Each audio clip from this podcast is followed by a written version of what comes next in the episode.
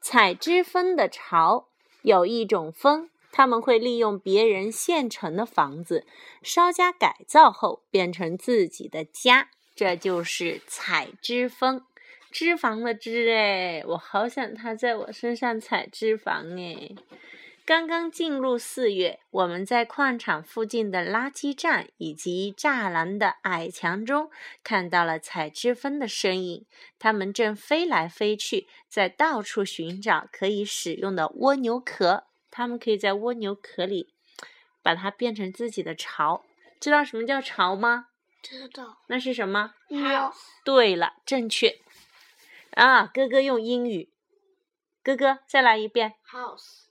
我又不知道，你也知道啊？昨天说过，I can draw, I can draw, I can draw a flower, I can draw, I can draw, I can draw a house。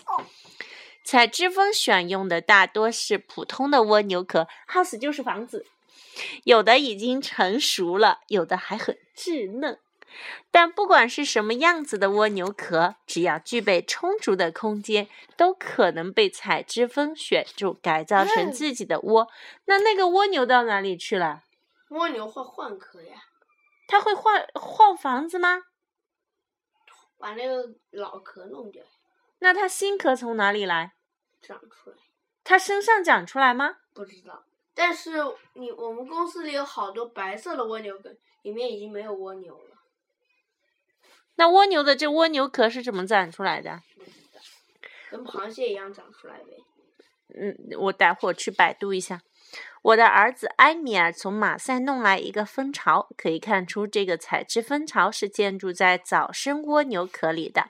这种蜗牛壳体积庞大，采脂蜂把它的巢建筑在里面，使之成为一个完美的杰作，简直可以作为蜂巢的典范。从蜗牛壳的开口到最后一圈，仔细观察，可以清楚地看到一层隔墙。采脂蜂的家就在里面。采脂蜂总是喜欢用粘合剂把一些小碎石牢牢地镶嵌在蜂巢上。它这个粘，它它们也有固体胶吗？难道？我发现这种琥珀黄、半透明的粘合剂可以溶解于酒精，燃烧时会冒烟。并伴有浓烈的树枝气味，因此我得出结论：采脂蜂所用的这种粘合剂是用针叶树的树枝为燃料的。虽然我从来没有确切的看到过采脂蜂从哪种树上采集树枝，是树的树枝的意思吗？树枝。树树流出就是我们砍树的时候树身上流出来的液体。对。但我认为应该可以确定这树枝的来源。在碎石堆中寻找采之分的时候，我发现，在采之分家里的植物碎屑中隐藏着这种刺贵的树枝。一般情况下，寻找粘合剂的昆虫为了节省体力，往往就地取材。因此，采脂蜂的树枝应该就是从这些小灌木丛中采集来的。而且他顺便从灌木丛下挑选了一些可以用来筑巢的材料。其实不单是我们这里的采脂蜂喜欢用这种材料，就连那个从马赛带来的蜂巢里也有许多这样的碎屑。所以，我认为刺桂应该是采脂蜂采脂常用的一种树。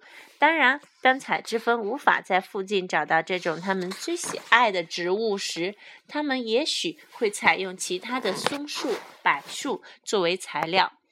蜂房的建筑位置是根据螺壳的深浅而定的。各个蜂房之间用毫无杂质的树枝墙啊。很漂亮，你看一下，墙壁隔开。由于空间有限，蜂房的数量不多，最多也不超过两个，通常为雄蜂和雌蜂分别准备的。